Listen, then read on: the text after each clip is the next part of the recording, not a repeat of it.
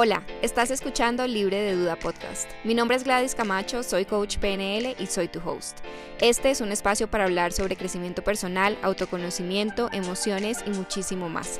Si estás listo para salir de la inacción y explotar tu potencial, llegaste al lugar correcto. Bienvenido. Hola, hola, bienvenidos a un nuevo episodio de Libre de Duda.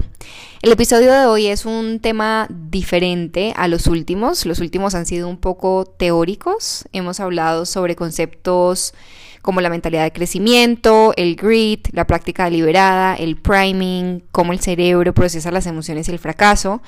Y, oigan, esto no tampoco es un colegio, entonces creo que ya es hora de un episodio más light. Aunque este tema es light y no light. Ya van a ver, ustedes me dirán qué es. Quiero hablarles sobre por qué este podcast se llama Libre de Duda y lo que hay detrás de Libre de Duda y lo que Libre de Duda ha significado en mi vida, en especial los últimos años. Y para poder hablarles de esto necesito llevarlos muy, muy atrás en mi historia, a mi infancia y mi adolescencia, para poderlos contextualizar y que entiendan toda la historia. Entonces, yo crecí en una familia en donde el concepto de fe, Em, el concepto de creer, el concepto de religión incluso, no existía. Mi papá siempre se ha declarado ateo y mi mamá, aunque era católica, no, no practicaba, digamos, nosotros no íbamos a misa, en mi casa no se acostumbraba a rezar o a orar. Yo me aprendí las oraciones porque en el colegio me las enseñaron, pero realmente nunca se cultivó en mi casa, por lo menos conmigo, nunca pasó. No estoy segura cómo fue con mis hermanas, pero creería que no. Lo que pasa es que ellas sí estudiaron en un colegio que tenía un poco más, como la religión un poco más presente. Em, pero bueno, el tema es que yo, digamos que crecí muy ajena al tema de la fe y sobre todo como que crecí nunca, como que no entendía lo que significaba creer y lo que significaba tener fe, además porque mm, crecí siempre con esta idea de que todo debía ser muy lógico y todo debía ser muy, debía tener evidencia y todo debía estar como comprobado y cómo vas a creer en algo que no puedes ver, tocar y que no tienes evidencia de ello. Y creo que ustedes a, este punto, muchos se habrán dado cuenta y mis clientes seguro lo saben, que a mí me encanta poder explicar todo con peras y manzanas y poder sobre todo cuando hablo de temas y, de conceptos del mundo del crecimiento personal, me gusta poder explicar lo que hay detrás porque esa es mi mente lógica y racional y así funciona un poco mi mente, pero pero crecí entonces como con esta con esta noción de que la fe al no ser comprobable pues no tenía validez.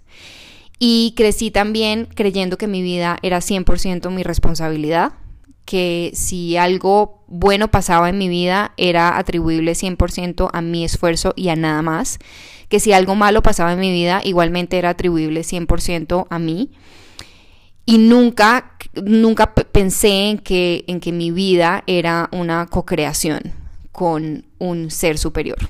Y acá no voy a hablar de qué ser superior, porque cada uno pues creerá en lo que quiera creer. Pero pues en mi caso hoy día pues es Dios, el universo, los ángeles. Para mí termina siendo todo lo mismo. Una fuerza superior que no comprendo, básicamente.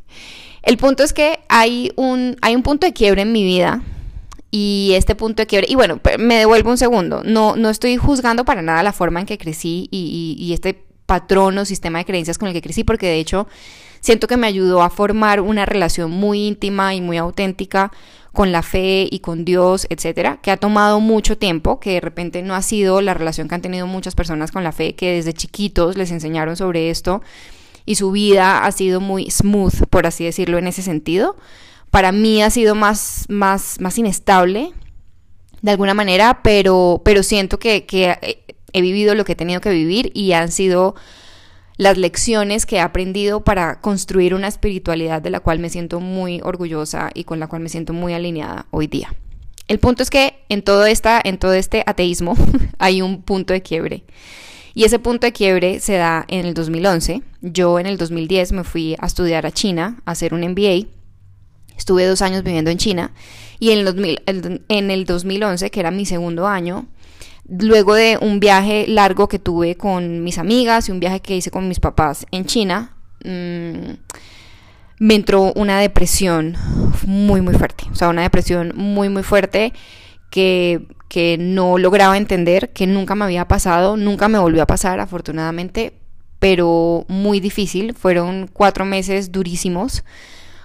Lo más duro era que yo estaba muy triste, me sentía muy deprimida, pero no sabía por qué. Entonces, de nuevo, mi mente lógica, queriendo entender las cosas, pues no entendía cómo era posible que estuviera tan deprimida sin tener una razón por la cual estar deprimida. Es decir, cuando, cuando estás deprimido o estás bajoneado porque te deja tu novio o porque pierdes tu trabajo o porque te peleas con alguien o pierdes un ser querido, pues digamos que uno entiende por qué se está sintiendo así, pero cuando te estás sintiendo terrible y no sabes por qué, es muy, muy difícil. Y para mí, que nunca lo había vivido, fue, fue una época súper dura.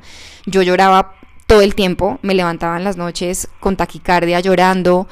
Es decir, una, una situación de verdad muy complicada tomé la decisión, equivocada o no equivocada, no, no sé, pero tomé la decisión de no contarle esto a nadie. Yo no quería preocupar a mis papás que estaban al otro lado del mundo, ni a mis hermanas, ni a mis amigos. Sentía que al final nadie podía hacer nada por mí estando tan lejos.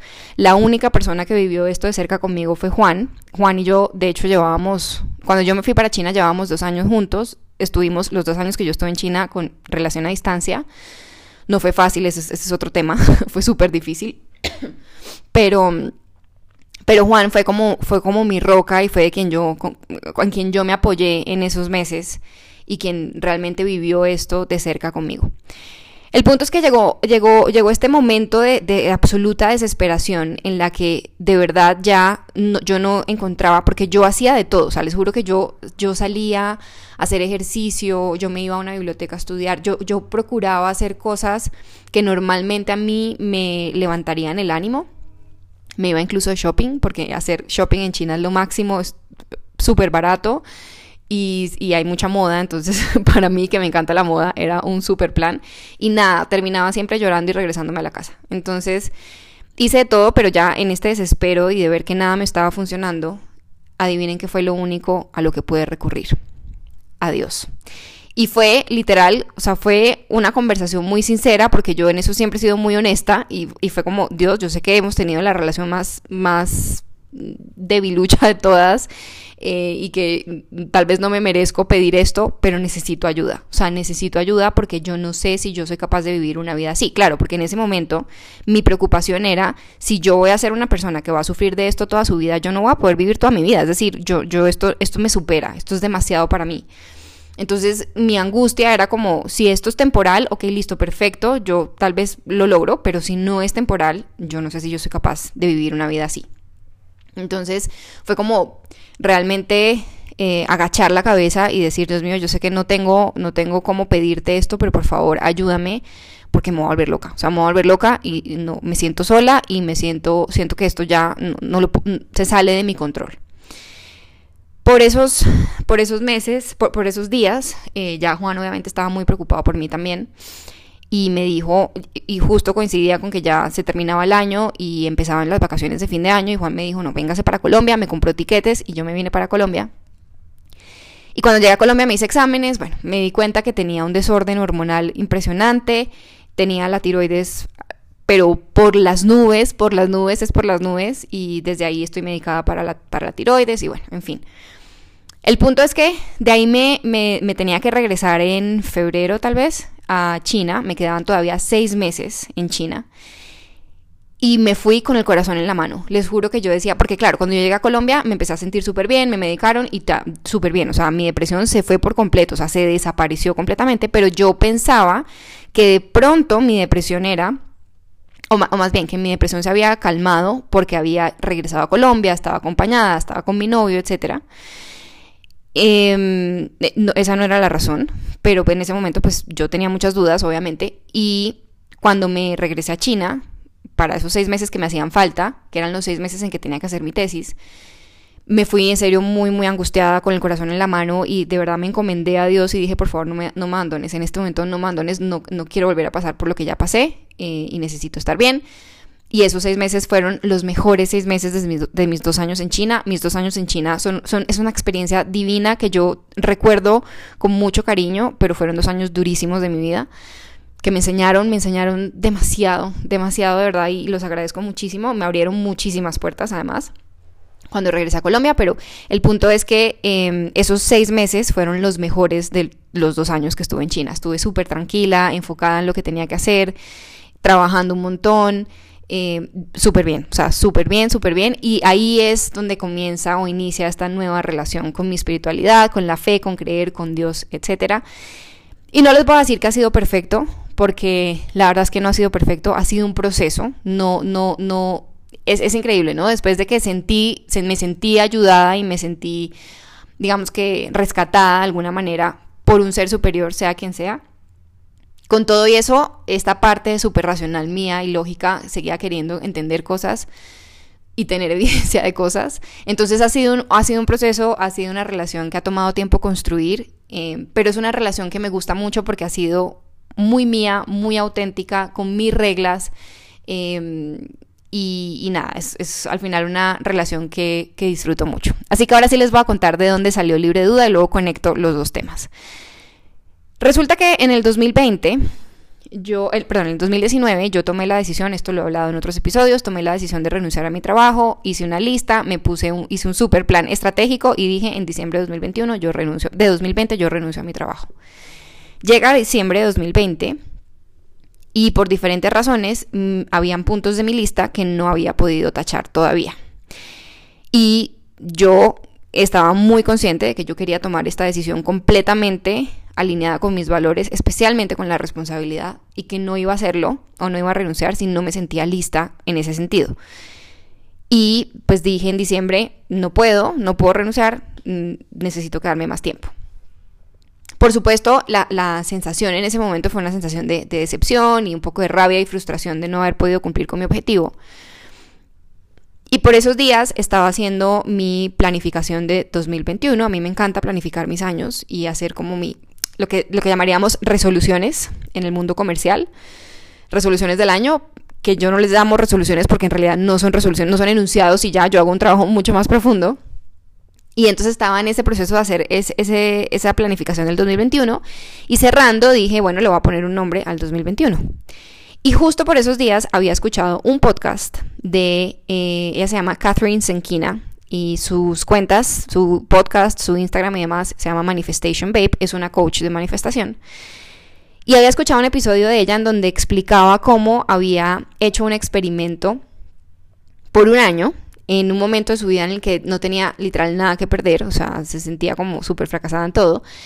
Y dijo, voy a hacer un experimento por un año y voy a creer, simplemente voy a creer y no voy a dejar que una sola duda entre en mi mente. Y pasa ese año y cuando ya se estaba cumpliendo su deadline, su negocio explota y el resto pues es historia. Es una vieja súper exitosa en, en, lo que hace pues. Y me quedó sonando mucho porque dije, esto es justamente lo que yo vengo trabajando todos estos años, en, creer, no solamente en creer en mí, pero también en creer en que no estoy sola, en que yo doy un paso y el universo da otro, eh, a mi favor, por supuesto, y dije, creo que, creo que este, es el, este nombre me gusta, libre de duda. No sé, no recuerdo muy bien ella cómo lo dijo en inglés, pero pues mi traducción literal a español fue libre de duda. Y así es como decido ponerle al 2021 libre de duda. Luego arranca 2021 y en enero específicamente, yo ahí ya estaba certificada como coach, pero digamos que hasta ese punto no, no había hecho nada al respecto. Es decir, no tenía la cuenta de Instagram de coaching, no tenía este podcast, nada. Y arranca 2021 y fue como este, como este, no sé cómo se traduce esa palabra en español, pero como este realization, este, este crear conciencia de que me quedaba un año más, porque yo ya había decidido que me iba a quedar hasta diciembre del 2021. Y, y fue como, me queda un año más, y no era que estuviera miserable en mi trabajo, ni mucho menos, pero cuando ya has tomado una decisión y no puedes ejecutarla, es como que esta, esta, parte de mí ya estaba emprendiendo, pero esta otra parte de mí estaba diciendo, no, no, no, espérate, todavía no. Entonces estaba como en un conflicto y claramente entré como en un desespero, como de quisiera que esto se diera ya, porque no se da ya. Y en ese momento dije, yo lo que necesito es empezar a crear tracción con mi negocio de coaching. O sea, yo no puedo esperarme a que sea 2022 para empezar de ceros. Y como una loca, abrí una cuenta de Instagram subí un video, que de hecho lo pueden ver, es el primer video que está en mi cuenta de Instagram, que me da un cringe que no se imaginan verlo, porque fue un video como, hola, mi nombre es tal y hago tal y soy coach y en esta cuenta vas a encontrar tal, o sea, fue como una salida de closet totalmente. En ese momento me valió 5, la verdad, eh, mi relación con, con, el miedo para ese punto ya era una relación chévere, de amigos, de, de, amigos que, que pelean mucho. Y mm, y dije, voy a lanzar el podcast. Yo venía dándole vueltas y vueltas a esta idea del podcast, pero no lo había aterrizado. Y en ese momento dije, voy a lanzar el podcast. Hice el primer episodio del podcast y dije, ¿qué nombre le pongo? Y pues fue como que pues, conecté todo y dije, pues si mi 2021 se llama Libre de Duda y Libre de Duda es este mantra con el que yo quiero vivir, pues el podcast se va a llamar Libre de Duda. Y así es como este podcast se llama Libre de Duda. Y les pido por favor que cuando terminen de escuchar este episodio se vayan al episodio número uno de este eh, podcast se llama Intro, dura como cinco minutos el episodio. Y en ese episodio les cuento una metáfora divina, una metáfora divina sobre justamente lo que significa creer con todas las fuerzas de tu corazón de que tus sueños sí son posibles. Y bueno, esa es la historia de cómo eh, se llama esto libre de duda. Y lo que, lo que ha pasado, digamos, en este último año ¿Qué? ya van a ser dos años, de estos últimos dos años, pues creo que la historia ya más o menos la conocen, finalmente renuncié a mi trabajo, este año ha sido mi primer año de, emprendimiento y este año este mantra, este concepto de libre de duda ha cobrado mucha relevancia en mi vida, porque cuando estás emprendiendo, estás enfrentándote a la incertidumbre todo el tiempo. Y yo, siendo una persona que ha trabajado en el mundo corporativo, no estaba muy acostumbrada a enfrentarme a la incertidumbre de esta manera. Digamos que la había vivido mm, de cerca porque Juan siempre ha tenido empresa, nunca ha trabajado para nadie, la empresa, pues Aska, eh, somos socios y yo he invertido, no muchísimo, pero sí he invertido capital con los años, entonces de alguna manera ya era una parte de mí, era emprendedora, pero era una emprendedora que no hacía nada por su emprendimiento. Entonces, digamos que la incertidumbre, el estrés y todo esto siempre lo ha absorbido Juan y no yo. Y creería que hasta el sol de hoy sigue siendo Juan el que lo absorbe. El punto es que este año arranca 2022 y para darles un poco de contexto en lo que, con lo que ha pasado en Asca y que puedan entender a dónde voy con todo esto, voy, les prometo que voy a llegar a un punto. Tal vez estoy dando muchas vueltas, pero es para poder explicarles. Resulta que eh, Colombia, para los que no son de Colombia, que sé que muchas personas escuchan este podcast en otros países, Colombia tuvo elecciones presidenciales este año en mayo y junio.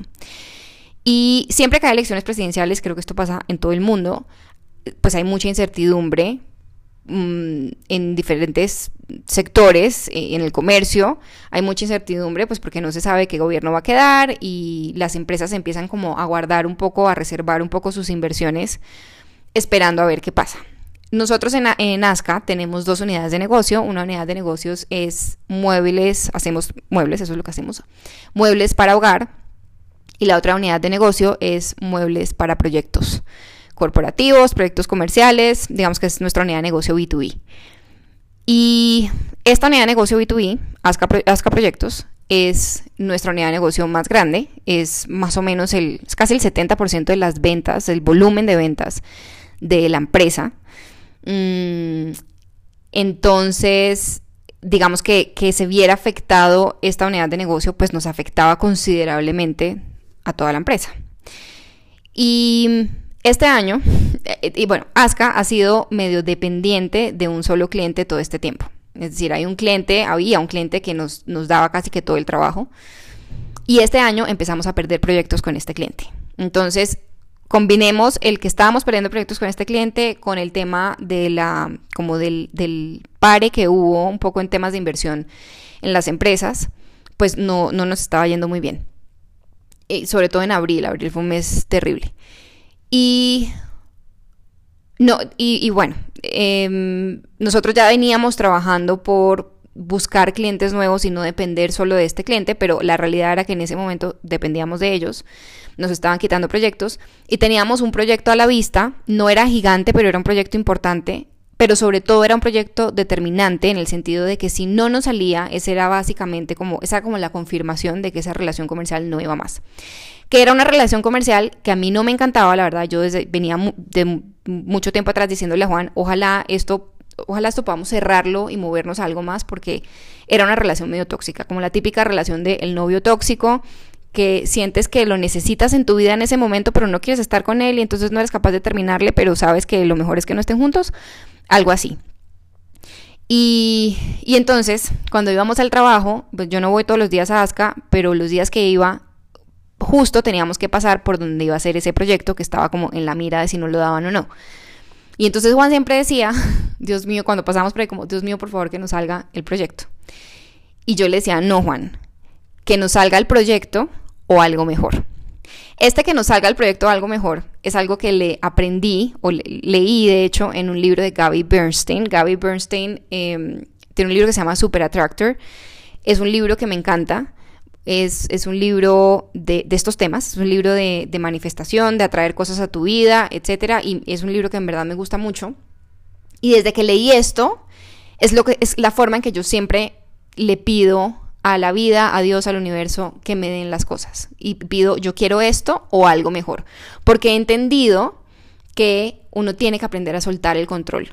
En este, en este tema de manifestación, y si la palabra manifestación no les gusta, porque yo sé que está muy, está muy mm, primero es simplemente un término que se puso de moda recientemente, pero que simplemente significa, significa obtener lo que uno quiere. Mm, pero digamos que en este tema de manifestación, me fui por las ramas, en este tema de manifestación se usa mucho el, el, el fijarse como estos objetivos y decir quiero esto y aferrarse a eso que uno quiere específico. Y creo que uno tiene que aprender a soltar el control porque y viene del entendimiento de que tal vez tú no eres la, la mejor persona para saber qué es lo mejor para ti. Porque si lo ven como, como un Dios, como un universo, que tiene una visión muchísimo más amplia que la que uno tiene desde su situación específica, pues de repente a uno le hace sentido algo específico, pero si ya abre su campo de visión, ese algo específico tal vez no es lo mejor para uno. Y entonces desde este punto de vista, desde el que estamos viendo las cosas, es difícil ver que no es lo mejor, pero tal vez no es lo mejor. Y hay algo mejor que eso. Entonces yo me he acostumbrado a pedir siempre así, quiero esto o algo mejor. Entonces yo le decía a Juan que nos salga este proyecto o algo mejor y Juan me miraba con cara de la voy a matar. O sea, como de claramente necesitamos este proyecto y yo, yo confiaba, les juro que yo confiaba, yo decía, si, si este proyecto no nos sale, yo estoy segura que es porque va a venir algo mejor. Como se podrán imaginar, el proyecto no nos salió, la relación con el cliente murió, de hecho hemos hecho un par de cosas más, pero ya muy chiquitas y ya sabemos que estamos ya cerrando con ellos, pero no les puedo explicar cómo a partir de ese cierre, que yo creo que además yo creo mucho en el tema energético, entonces yo creo que también era un tema como de energía que nos estaba atando y una energía que no estaba dejando penetrar nada nuevo y nada positivo. Tan pronto se cierra este capítulo, se empiezan a abrir puertas y ha sido lento, no les voy a decir que al siguiente mes ya habíamos explotado porque no, pero se empiezan a abrir puertas, se empiezan a abrir puertas, se empiezan a abrir puertas y en este momento estamos llenos de trabajo, pero más que el llenos de trabajo que ya lo hemos vivido antes es estamos llenos de posibilidades. Estamos tenemos un montón de posibilidades, es más, tenemos posibilidades en la mesa que hemos tenido que dejar casi que en remojo como diciendo, esperen un esperen un momento porque también tenemos una cierta capacidad de producción y demás, y pues no podemos decirle que sí a todo. Como esperen un momento, ya vamos para allá, pero las puertas ya están abiertas.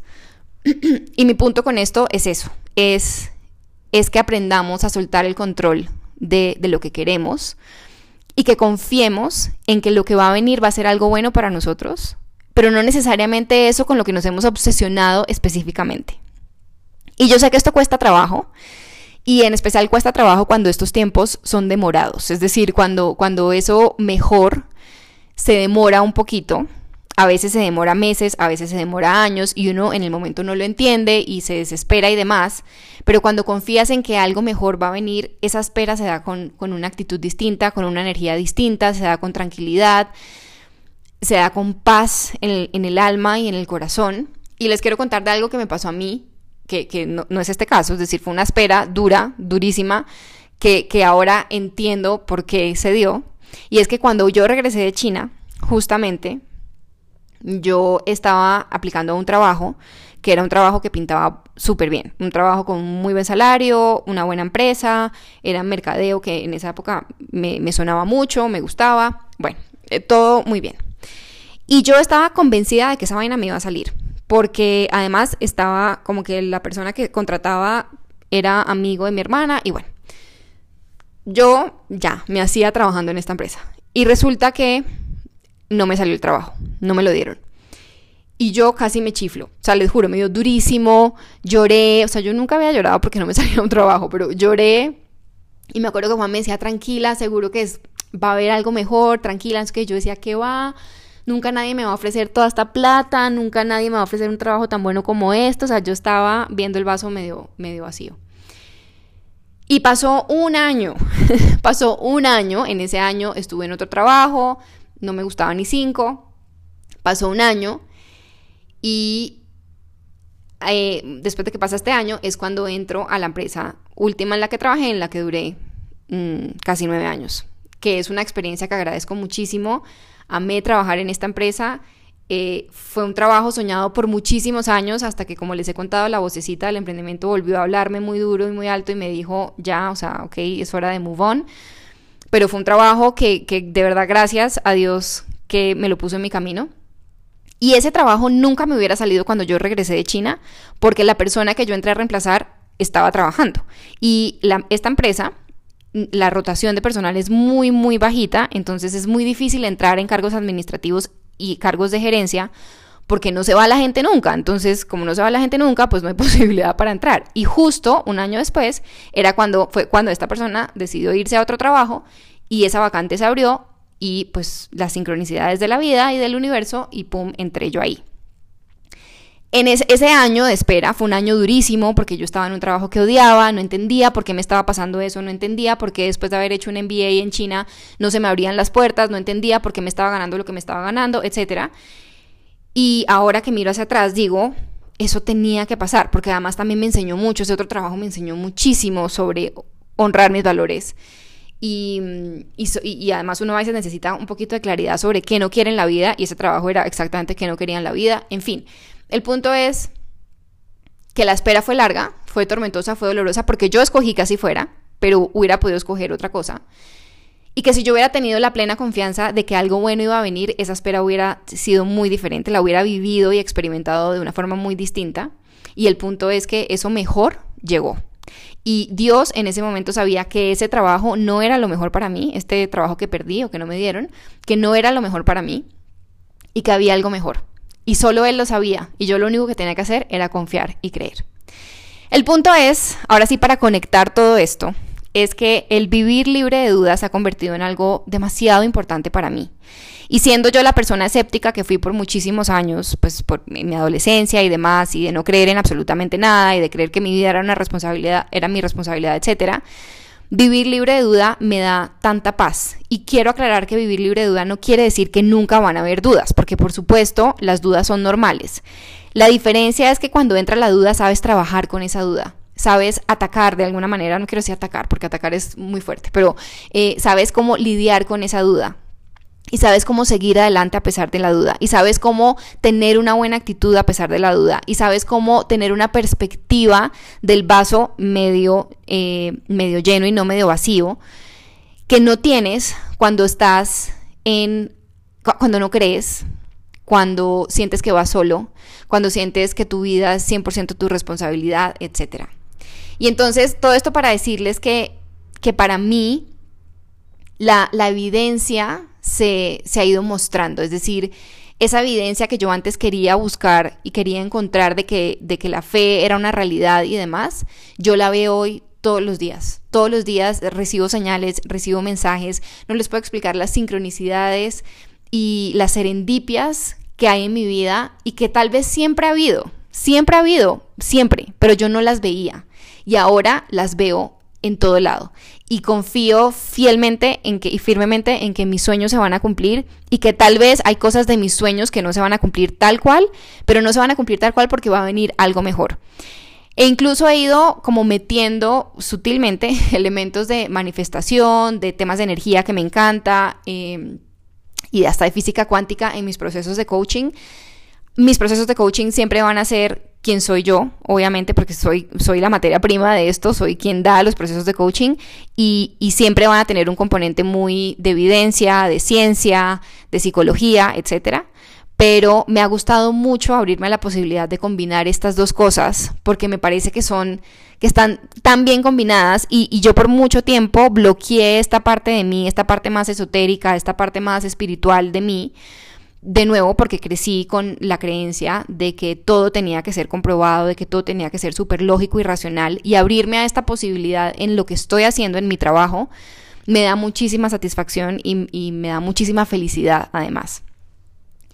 Y, creo que al final el mensaje es creer que no vamos solos, eh, que nuestra vida es un ejercicio de co-creación, que cuando damos un paso, cuando ponemos un ladrillito en la construcción de esa casa que sería nuestra vida en, esta historia, eh, el universo pone el otro ladrillo por ti y que todas esas casualidades, entre comillas, que uno se encuentra, no son casualidades, son sincronicidades y es el universo trabajando a tu favor.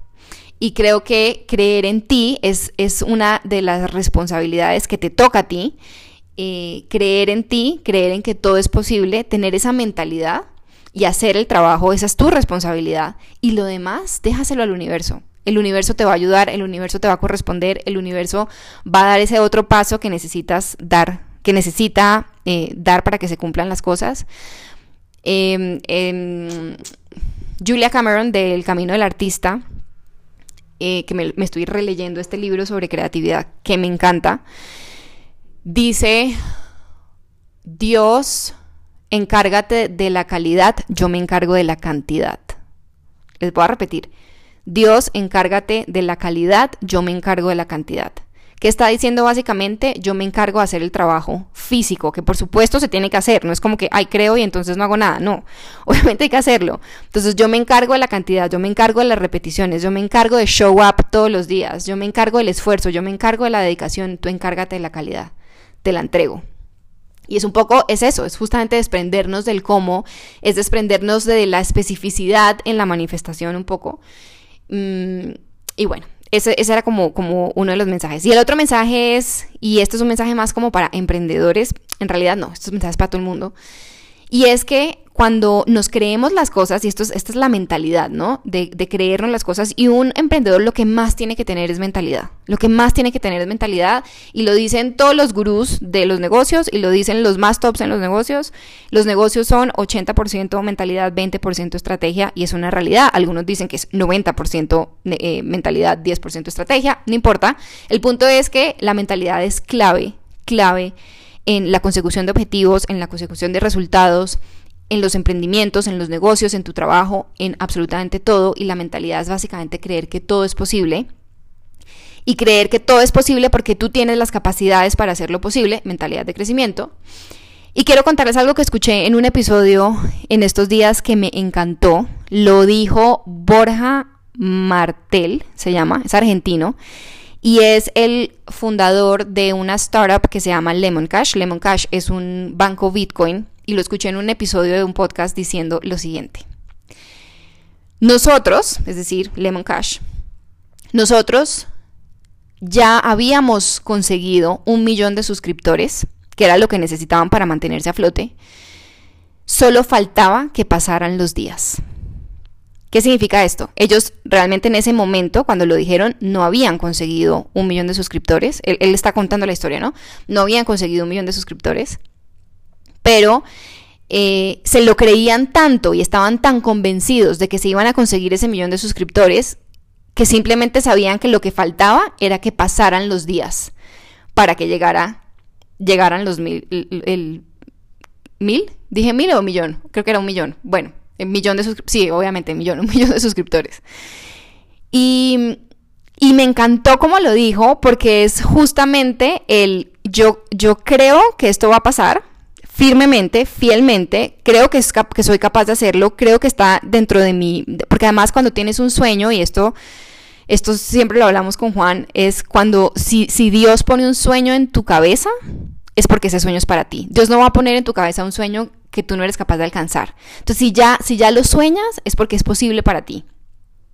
Y, y, este señor sabía que con muchísimo trabajo y muchísimo esfuerzo iban a lograr conseguir este millón de suscriptores y solo faltaba que pasaran los días. Y ahora yo todo el tiempo le digo a Juan como, ya tenemos tal cosa, ya somos tal cosa, solo falta que pasen los días. Y me encanta porque es justamente la base de, la manifestación y es personificar esa persona que, que, que estás buscando ser, es, es embodied, es personificarla y vivirla. Y si quieres ser una persona abundante y sientes que está en este momento sientes que no estás siendo muy abundante porque no sé, no tienes un salario o lo que sea, es personificar esa abundancia desde ahora y simplemente esperar a que lleguen los días, a que pasen los días y a que eso ya llegue y se haga realidad en tu mundo. Es como es como si tu ser se fuera primero a ese estado y luego llegara.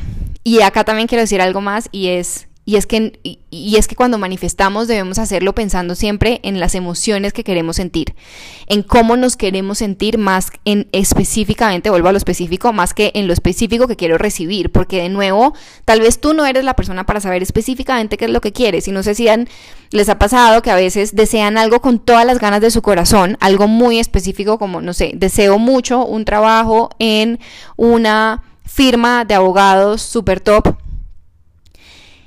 y llega, llega el trabajo y dices, soy miserable, no me gusta, lo odio, lo detesto, ¿cómo es posible que esto que tanto quise llega y no me guste? Porque resulta que lo que querías no era el trabajo en una firma de abogados, lo que querías era hacer un trabajo que fuera contributivo, me estoy inventando, ¿no? Para otras personas y resulta que en esta firma, eso, esa firma no te lo está dando. Entonces, Conéctate con cómo te quieres sentir, conéctate con quién quieres ser más que con el cómo lo voy a hacer y el a través de qué empresa lo voy a hacer o a través de qué negocio específico lo voy a hacer, etcétera. desconectémonos por un segundo del qué y del hacer y conectémonos con el ser y con personificar esa persona que queremos ser y con conectarnos, conectarnos, perdón, con esas emociones que queremos tener y con creer que todo es posible para nosotros, solo falta que pasen los días. Así que muchísimas gracias a Borja Martel por, por este último pedacito y a Gaby Bernstein por el universo o Dios, quiero esto o algo mejor. Creo que para mí son, son las dos cosas que definitivamente componen, son como componentes de esta relación que tengo con el universo y con Dios. Mm, yo antes, por ejemplo, nunca pedía, yo agradecía, agradecía lo que tenía, pero no pedía porque yo decía, no puedo pedir porque es que no me lo van a dar. ¿Cómo me lo van a dar si es que me toca a mí? O sea, este es mi trabajo. Esto es lo que yo tengo que hacer para conseguirlo. Y con el tiempo he entendido que yo hago esa parte y que el universo si quieres conocer más sobre mi trabajo, te invito a seguirme en Instagram arroba glacamachocoach o a visitar mi página web www.glacamachocoach.com donde puedes encontrar información sobre mi programa de coaching personalizado, testimonios de mis clientes y puedes descargar una guía gratuita para generar acción a pesar del miedo.